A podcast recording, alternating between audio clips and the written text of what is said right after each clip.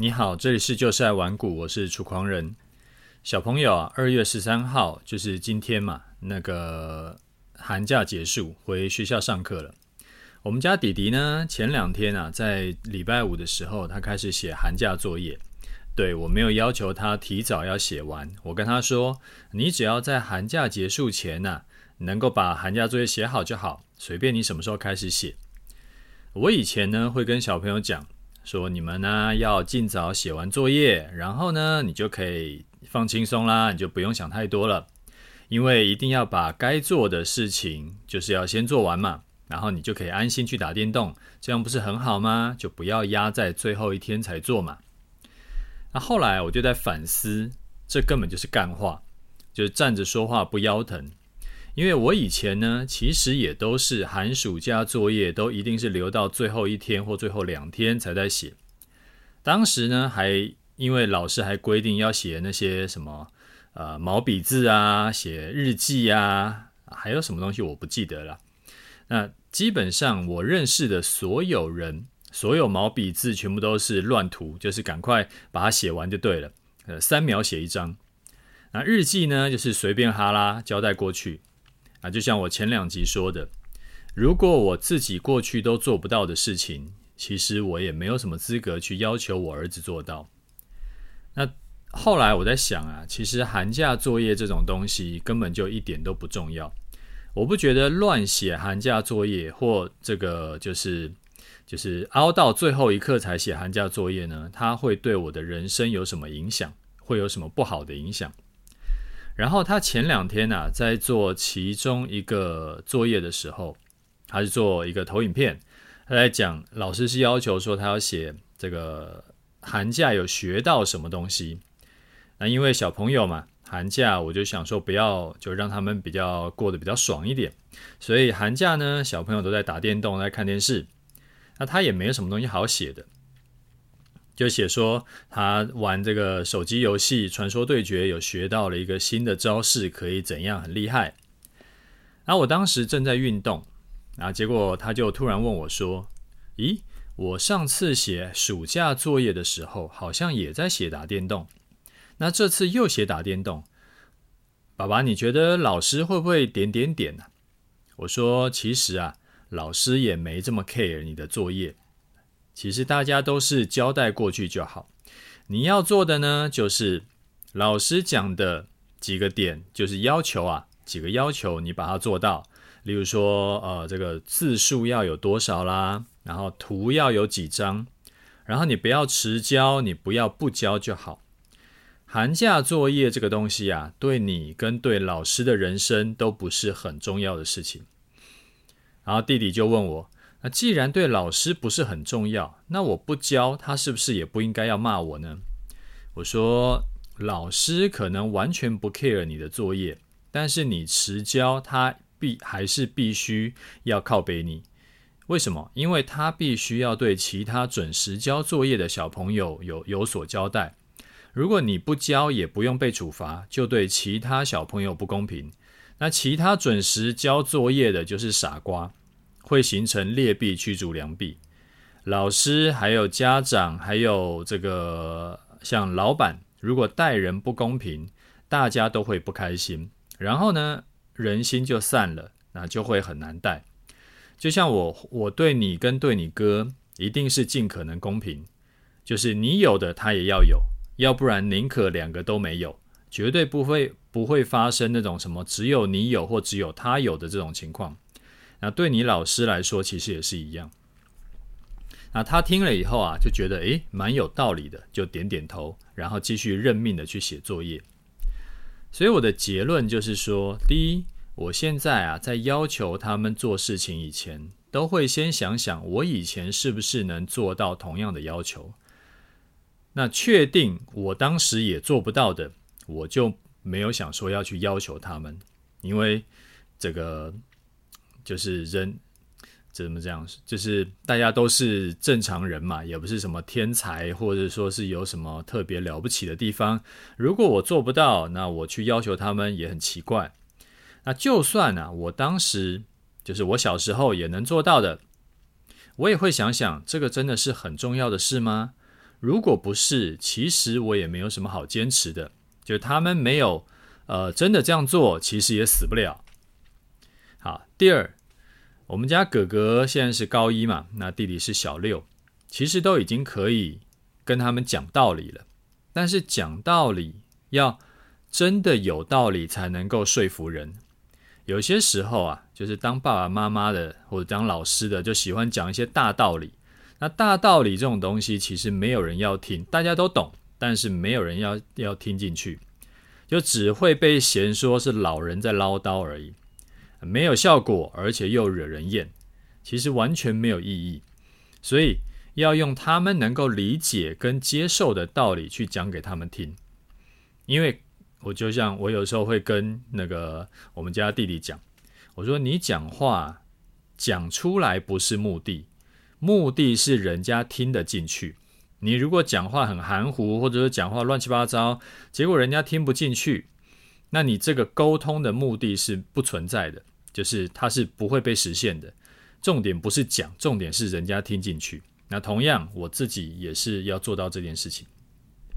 例如说，如果啊，我讲说啊，功课就是要先写完，因为重要的事情要先做。啊，你要努力写寒假作业，要认真写。说你在寒假有学到什么东西，他就一定听不下去，因为我自己都不相信我说的干话。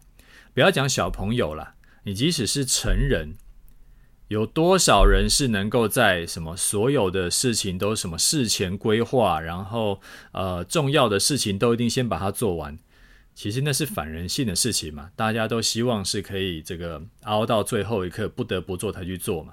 就好像报税，对不对？每年报税到那个那个国税局都有公布嘛，只剩最后三天的时候，还有百分之七十的人没有报税。那如果说啊，这这些要报税的人都是大人诶，那如果说真的是所有大人都这么积极，怎么可能到最后三天，结果还有百分之七十的人没有报税？所以大人都做不到的事情，就不用去要求小朋友。那我刚刚讲大道理这种东西呢，就不用一直讲了，因为我自己都不相信我讲的话。但是如果我改成说，诶，你可以不用太认真写，但是因为你老师啊需要给学校一个交代，给其他的爸爸妈妈一个交代，所以呢，你必须要交作业。为什么？因为让你的老师可以交差，老师也是人。老师也只是一份工作，他也是为了要吃饭，大家互相帮忙而已，他就可以接受，他就摸摸鼻子，认命的去把功课写完。那我也不用骂他，我也不用逼他写。为什么他可以接受？因为我跟他讲这些的时候，我的身份不是他老爸，而是我是跟他站在同一国的啊。我们就我只是跟他讲说，这个世界是这样运行的。那。那这个如果他写的话，他有什么好处？如果他不写的话，他有什么坏处？然后我就分析给他听，然后让他自己去判断。啊，我就跟他是同一国的，我们同样都是体制下的受害者。那他就不会觉得说我是站在他对立面的，他自然而然就比较听得进去我讲的话。我知道很多爸妈跟小孩的关系不好，很多爸妈跟他们自己的爸妈的关系也不好，然后可能就是看小孩做事说话就不顺眼，诶，小孩看你也不顺眼，明明是一家人，搞得跟仇人或者是跟陌生人一样，所以我们不能先要求小孩，我们应该是先要求我们自己做调整，然后我们自己做了调整以后呢，小朋友自然而然慢慢也会感受到我们的善意，然后给我们正面的回馈。我觉得这个比投资理财要更重要了，所以我就花了一些时间跟你分享我的一些这个心得。好，接下来我们来讲一讲军团长。上一期节目啊，有跟你讲，军团长在玩股网已经开立教学社团十年了。啊，十年来呢，每年他都会贴当年度的示范对账单给大家看，每年固定用八十万的本金操作，然后十年累积下来获利高达九百四十万。那这十年呢、啊，它是横跨了多头空头，无论任何盘势，它每一年总结下来都是赚钱的，包含了像去年这种大跌三千点的这种盘，军团长一样获利超过百分之三十。这个让我想到很多投资人都许过的愿望，就是在最短的时间内快速累积财富。那结合军团长的稳定操盘绩效，你可以怎么做嘞？当然不是像团长那样每年用固定金额操作，然后十年赚十倍。你应该是要要快速，你应该是直接拿一笔钱出来，然后跟着军团长的操盘操盘法做，然后每年呢把赚的钱再加码上去做，利滚利上去，你当然你就可以更快速的赚钱。就以团长过去五年已经做出来的绩效来计算，二零一八年到二零二二年，他分别获利了八十六趴、七十六趴、六十七趴、一百一十七趴跟三十二趴。第一年呢，就是用八十万赚到六十九万，就是赚到八十六趴，它是六十九万嘛。第二年就用八十万加上那个赚的六十九万一起操作。然后第三、第四、第五年也都是用赚来的钱再加码进去一起操作，所以你只有第一年要投钱进去，然后之后就是用赚的钱再加码做，用赚的钱再加码做，那越做越大，五年后本利和总共可以拿回一千两百四十六万。就你一开始投进去八十万，然后用。军团长在过去五年的绩效去回推的话，五年后本利和你可以拿回一千两百四十六万。啊，这再强调一次哦，这不是什么预期绩效，而是军团长这五年来已经有对这个券商对账单可以证明的，已经做到的绩效。尤其是去年空头，军团长依然是有超过三成的绩效，所以这个就很厉害了。那为什么他可以做到无论多空都能获利呢？因为团长的操作是以短线为主，他进场以后三五天就出场。当你把操作周期缩小到只持单三五天，虽然说遇到空头的时候没有多头赚得多，但是呃啊，就好像二零二零年跟二一年它是走多头嘛啊，平均这两年它的获利是超过百分之八十的，但是去年的空头走势它一样可以赚超过三成。啊，不过我们其实也不用去一直去想它怎么做到的，反正它已经做到了。你加入社团以后，学会这套方法，那你也可以复制起来。如果说你还想要多学短线期货操作的话，你可以再加价八千块，升级到军团长的股票加期货的旗舰班。你可以同时学会短线股票加上期货当冲，短线做股票做多。赚钱，然后遇到盘势修正或者盘行情走空的时候，你也可以做期货来补血，一举两得。啊，我把社团介绍放在资讯栏，提醒你早鸟优惠啊，只到二月十五号。啊，会呃，就招呃二月十五号以前加入，会多送你十五天社团会期，价值是超过千元的。好，上个礼拜啊，我在我的 Facebook 有分享一段操作心得给我的粉丝。那这个。观念啊，心法，我觉得很重要，所以我就想说，在节目里面也跟你讲，而且我多展开一点来讲。当时是这样，从去年十月第一篇，我开始提醒大家说，你不要当死空头。我当时说，你不要看市场现在这个气氛很肃杀啊，我我自己是依然是有持续在买股票，而且我还买不少。那后来陆陆续续讲了大概有五六次，特别是到去年十二月，大概在一万四左右，就大大盘在一万四左右的时候，我提醒说，现在全市场的共识都是明年很偏空，就是二零二三年很偏空。那所以我们不要人云亦云，我们要反市场操作。那后来走势你也知道了，一呃这个十月份那时候第一次讲的时候是在一万两千多点嘛。啊十二月份是在一万四千多点，那现在是一万五千多点。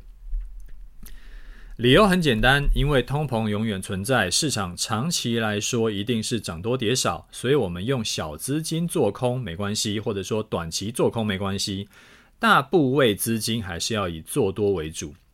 那后来呢，就有人私讯我说，我是不是一个无脑死多头？讲了很多，呃，就他后来有跟我讲很多，他对市场。呃，未来他还是看空，然后看空的理由是有哪些哪些，然后他想要就是教我一下这样子。啊，我想说，你如果是长期听我节目或者是看我粉专的，你应该知道我去年有好几次都是做空，然后有赚到大波段嘛。所以我自己扪心自问，应该我很难会被归类到无脑死多头这一这一方。啊，这个是前情提要啊，接下来是重点。然后我讲了一个很重要的观念，就是你持有的这个你的持有。持有股票的周期啊，你要配合市场的周期，你的胜算才大。什么意思？以十年、二十年的这种长期来看，股票市场呢，一定是涨多跌少。我这边讲的股票市场是以台股跟像美股来看啊，有一些奇怪的市场我们就不管。那这跟什么景气其实没有什么大关系的，而是因为通膨永远存在。以台湾跟美国过去有统计数据的几十年来，年化通膨就是三趴以上，所以无论景气好坏，无论经济情势好坏，股市长期上涨。那长期上涨其实不是因为经济越来越好，而是因为拿来度量的工具是现金，现金因为通膨而贬值，所以股市会越来越值钱，就是会越来越贵，就是会长期上涨。那既然长期来看啊，市场一定是涨多跌少，所以我的长期配置就是偏多的。那我的持有的周期呢，也是十年以上。应该说没有什么一定要用钱的理由的话，我就会一直把这一部分的钱会摆在市场里。像这个终极投资组合的配置，像我定期加码的零零六二零八，就是买台股指数的这个这个 ETF。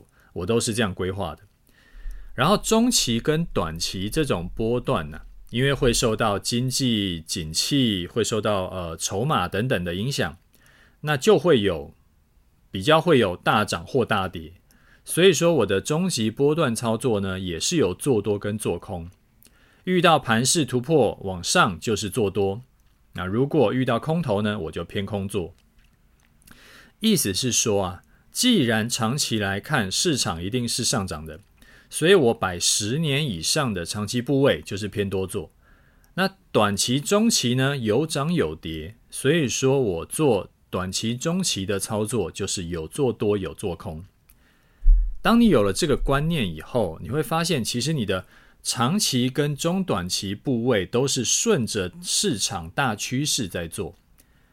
顺势做当然就比较轻松，就好像你搭上一个向上移动的手扶梯，然后你自己也是往上走的，那铁定是比你逆势往下走要更轻松，要有效率很多嘛。那这个轻松跟有效率，其实就是累积你财富的速度。那除了要分长期部位跟中短线部位以外，啊，最好再加上你的操作胜率跟把握度。因为我知道十年、二十年后，股票市场的价位一定比现在要更高，所以呢，我就投入七八成的资金是做多的，永远是做多的。那短线波段，我的掌握度没有到百分之一百。过去三年虽然说示范单获利还不错，有上万点，但是胜率只有百分之七十，所以我只有配置两成多的资金在操作。就是有把握的仗啊，我们多打一点；相对把握度没有这么高的仗呢，就胜率比较高呃比较低的仗呢，我们就少打一点。长期下来，自然赢面会很大。孙子兵法说过嘛，胜兵先胜而后求战，败兵先战而后求胜，其实就是这个意思。那孙子兵法讲的这句话其实很有智慧，那其实也有一点耍流氓。就是为什么会有常胜将军呢？因为我知道我这场仗一定会赢了，所以我才跟你打。那打了自然就是照计划取得胜利嘛。那为什么会有常败将军？因为事前准备根本都没有做好，他就先打了，先打了再说。结果打了以后才发现说，哎，好像不容易赢。那那时候才开始说要赶快想办法，要怎么逆转胜。那其实很多时候就变成说，只能这个靠老天爷赏饭吃。那如果运气不好的话，那基本上就是死路一条。为什么很多人操作啊、投资啊都是做的乱七八糟，赔多赚少？因为他们根本没有搞清楚状况，就直接杀进去，买什么东西其实也研究也也也也搞不清楚。那杀进去之后才开始研究。或者根本也没在研究，就只会到处问说：“我这档股票该怎么处理？我那档股票该怎么处理？”他自然很容易输。好，我整理一下，刚刚我分享给你两两个观念。第一个是你持有的你的持有周期呀、啊，你要配合市场周期。啊，长期市场是一定涨的，所以说你的长期部位做多就对了。中短期呢会涨涨跌跌，所以说你就不能只会做多，要能够多空双向操作。这样做就等于是你跟着市场大趋势做，自然比较容易赚钱。好，第二个，有把握的单子下多一点，没把握的单子下少一点。先确定这一笔单是很高概率会赚钱，你再进场，而不是双眼一抹黑就冲进去。其实像类似这种的，就比较像是我的操盘心法，就是原本没有人跟你说过，你也很难自己想到，或者说你要经过很多的历练，然后花很多的时间，你才有可能会想到，你也可能想不到。那要从市场上找呢，也很难啊，你要 Google 也 Google 不到。但是只要我跟你说了，我点了一下，诶，你就能做到了，而且会大幅提升你的绩效跟操作稳定度。像之前就有人问我，说我为什么要配置比较多的资金在投呃这个终极投资组合跟零零六二零零八上面，而不是配置比较多的资金去做终极波段策略？明明这三年来终极波段的绩效要好很多，其实就是因为长期配置的胜率几乎是百分之百，而中短线呢，我胜率只有百分之七十，所以了解了这个胜兵。先胜而后求战的这个概念之后啊，他自然就会懂了。啊，之前不是问大家说是不是有兴趣要我开个这个操盘心法班吗？结果后来就呃，这个大家还蛮踊跃的，然后就有几十个人私讯给我说务必要开课，非常想学。那我可以答应大家之后会开啦，不过最近真的是比较忙，所以我没有办法保证说什么时候会有时间。可以空下来，然后去准备课程，可能还要再等好一阵子。那今天跟你讲了几个主题，如果你觉得有帮助的话，也欢迎你分享给你的亲朋好友，我想也会对他们有帮助。也麻烦来我节目留个五星，留一下心得感想给我，因为你的回馈跟加油啊，是支持我坚持录制节目的最大动力。那我们就先谢谢你了。好，再看一下这个听众回馈哈。第一位听众说：“我是楚粉，上上集 Q&A 敲碗的课程我也来加一。楚大的课程呢，我一定买爆。这次想要请教楚大一个问题：楚大在啊 Telegram 有分享年后大盘整区间，这次楚大是抓一五二五零到一五六零，但是实际上，呃，这个盘势的高低点是一五二六五到一五六三一，其实头尾都没有摸到。”记得楚大之前有分享过，抓成交量大的有效区间即可（括号），所以才觉得怪怪的，想要来请教楚大。所以楚粉啊，我私心抓了一五二九零到一五六二零，或者是整数版本一五三零零到一五六零零。我想要知道，呃，不，我知道楚大是想要抓一个五十的这个整数，但是头尾都没摸到，总觉得怪怪的。我也知道观念是抓大放小，其实长期来看都没有差别。嗯，其实我就是只是想要找个话题来问一下我的偶像而已。好，这位楚粉你好哈，呃，课程的东西刚刚我说我承诺会开，不过因为目前还是空白一片，就是刚刚过完年，然后呃最近这个在。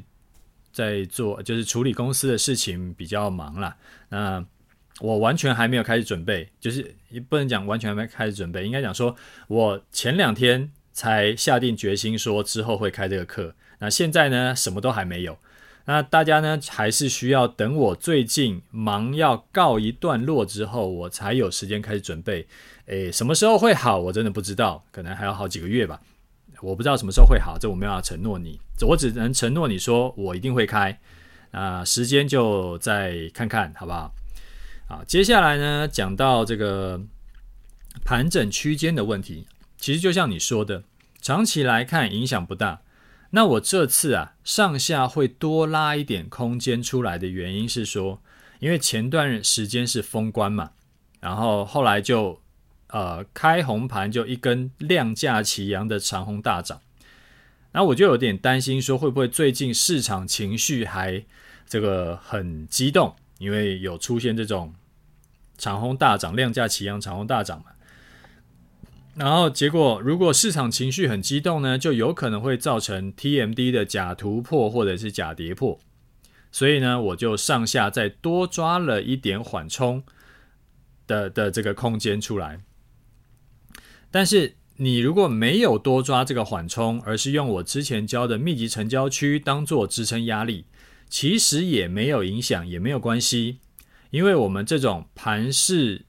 哎，就是以这种盘势啊，我们的策略要进场，就是终极波段要进场的话，都一定会设滤网嘛，啊，需要隔天再来确认，那这也就避免了被假突破或假跌破，就是洗洗洗进去吃停损的可能。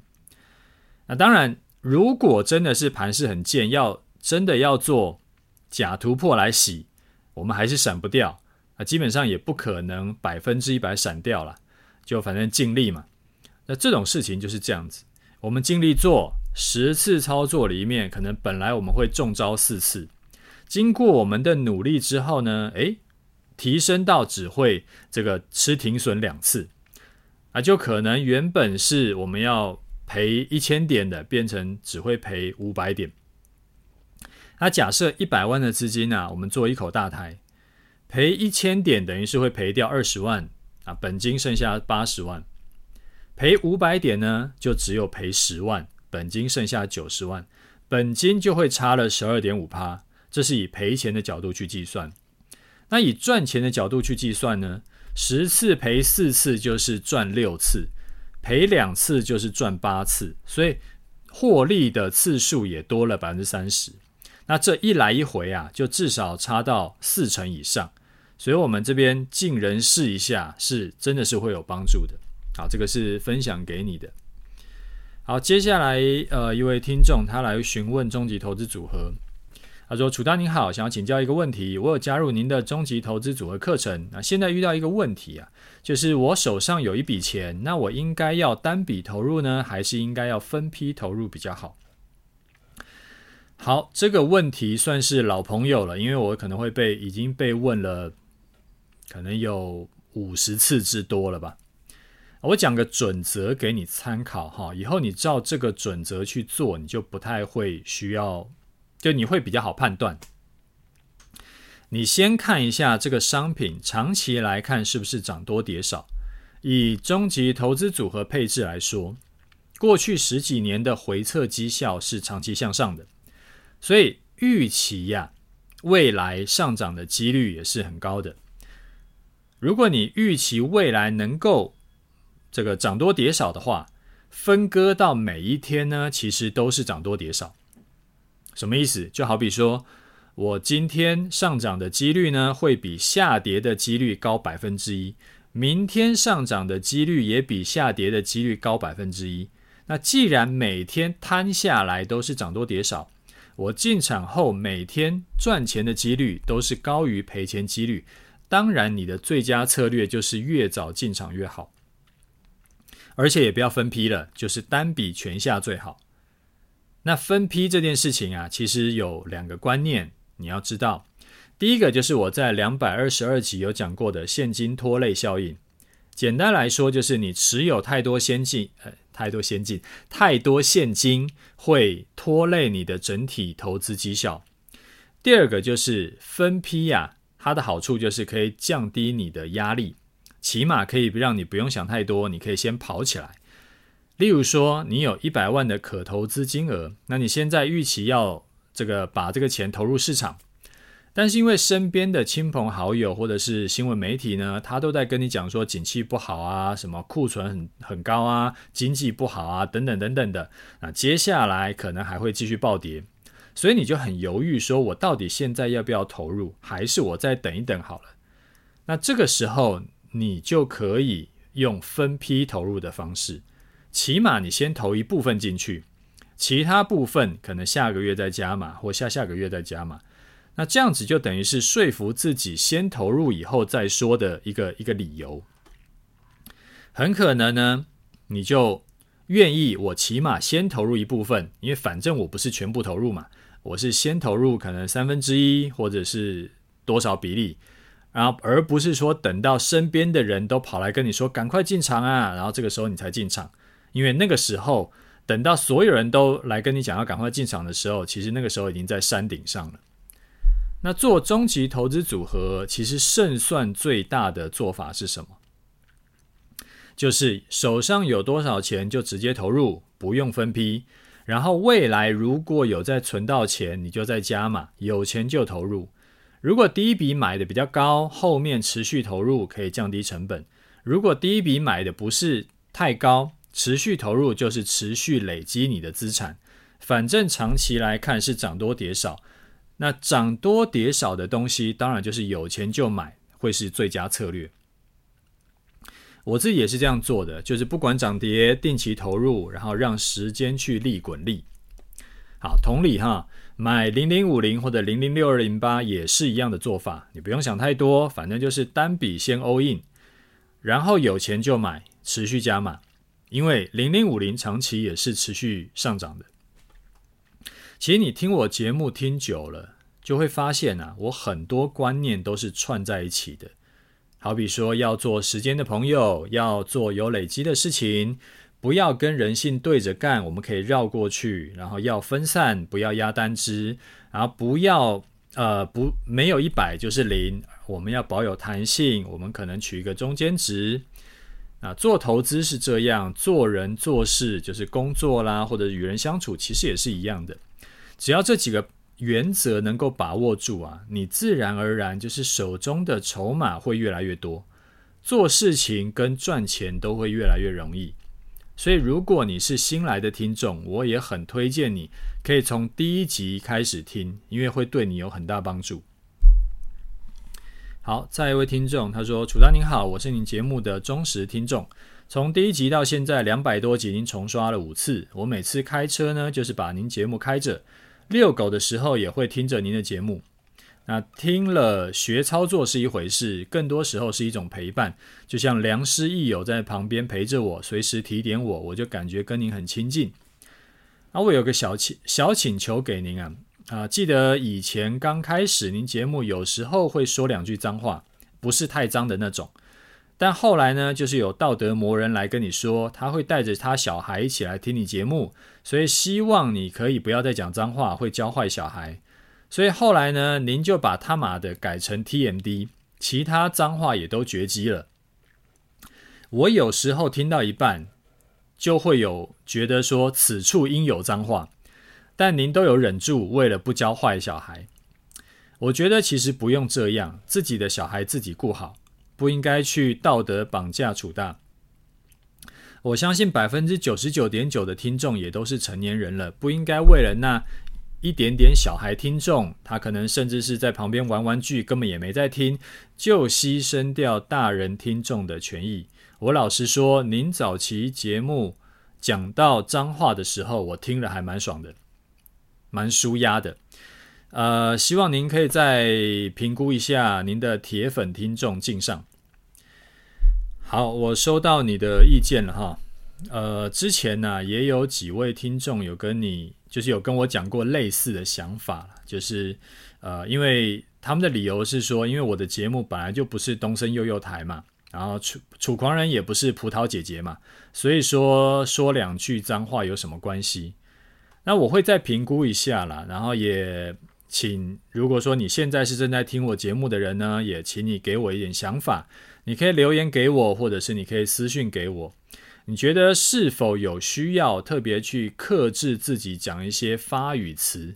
当然啦，你有习惯带着小孩一起来听我节目的，也可以跟我讲。然后记得要讲一下你小孩，你家小孩多大？那我收集一下大家的回馈以后呢，我再一起评估。我觉得如果是小学五年级以上的，对于脏话这件事情啊，应该这个都已经很适应，不能讲适应了，就是觉得很无感了。因为我自己在小学高年级的时候也很常讲脏话，那班上同学呢，男同学啦，然后也都差不多。那现在看我们家弟弟小六在打电动的时候，也是嘴巴不干净，就卧槽个没完。我想可能是真的是要低年级小朋友，或者是要这个幼儿园的小朋友才会影响比较大吧。那就再麻烦你，如果你现在听到我节目的，然后呃，你可以留言或者是私讯跟我说一下你的想法或者是你的情况啊，我先谢谢了。啊，如果大家还有什么想要听的主题，或者是有什么问题呢，都可以私讯或留言给我，我会尽量回答你。好，最后我们来讲一下盘势哈，在开红盘跳空大涨以后。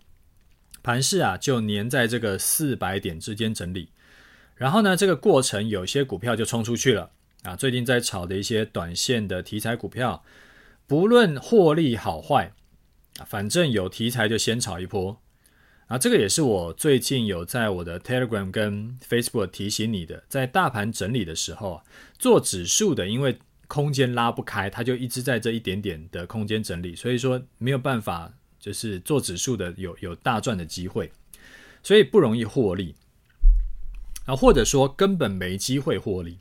但是台股的特性呢，其实就是盘整出标股，大盘在上下几百点的空间整理啊，那有些股票呢就已经喷了四五成了。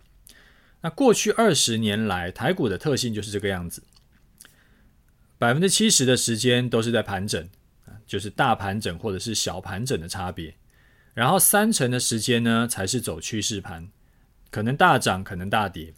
所以，如果你要获利极大化，要快速赚钱的，你就是同时要做指数，同时不要放弃做股票，你才可能是不用有那个百分之七十的空窗期。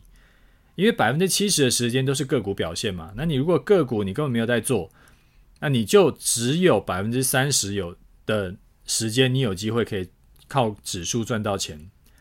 那如果你是同时也有做股票的话，这百分之七十的时间你也也有机会获利。那这样子效率当然会更好。所以同时做我的好比呃终极波段去做去赚指数的钱，同时做呃像军团长学跟军团长学短线股票操作，那就会很适合你这种想要快速获利的人。那我自己为什么不做个股呢？因为我工作很忙，我没有时间去研究股票，而且因为我原本工作的收入也还不差啊，我也这么多年了嘛，也累积了不算小的本金部位，所以我没有要急着快速获利，我就顺顺做，我就慢慢做，轻松做就好，就是慢慢赚钱这件事情我很 OK。所以你就看你的情况跟我一样呢，就是可以接受慢慢赚钱，还是你想要加速获利？好那这个是这个是一个想要跟你分享的事情。那后来有人问我说，这个急四百点的盘整之后啊，方向会怎么走？我怎么看？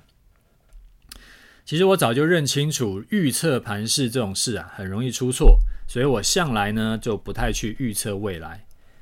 但是也呼应上一集有讲过的观念，如果长期来看市场是向上的。